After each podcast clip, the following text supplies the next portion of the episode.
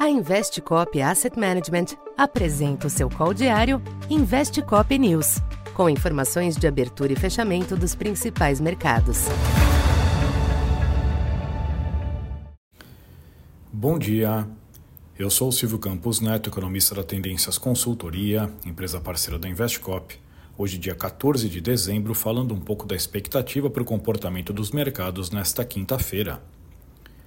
Persiste o clima positivo nos mercados internacionais desta manhã, embora de forma mais comedida após os fortes movimentos da tarde de ontem, com sinais de virada na política monetária do Fed.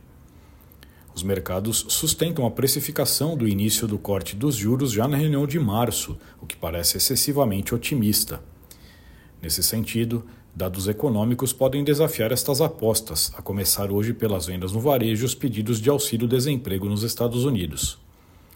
Na Europa, os principais bancos centrais promovem reuniões de política monetária nesta manhã e dificilmente devem conseguir evitar percepção semelhante de proximidade do início da flexibilização monetária. Nas bolsas, os índices na Europa se ajustam aos fortes ganhos observados na tarde de ontem em Wall Street. Por lá, os futuros ainda exibem ganhos residuais, embalados pela continuidade da correção dos yields dos treasuries. A taxa de 10 anos já oscila pouco abaixo de 4% nesta manhã, patamar não observado desde o final de julho. No mercado cambial, o dólar recuou em relação às moedas da Ásia e Oceania, mas ensaia uma acomodação em relação às demais. Entre as commodities, o petróleo pega carona no otimismo e tenta reagir após o tombo recente, com ganhos próximos a 2%. Já o minério de ferro se estabilizou nos mercados asiáticos nesta quinta. Aqui no Brasil, o ambiente internacional divide as atenções com temas domésticos, como os sinais do Copom e a agenda econômica no Congresso.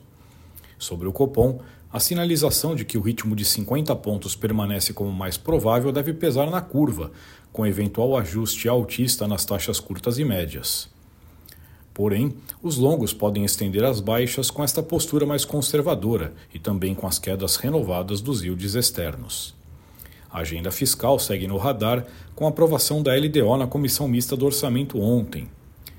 Nesse sentido, a inclusão de uma exceção de 5 bilhões em investimentos de estatais fora da meta fiscal não deve ser bem recebida.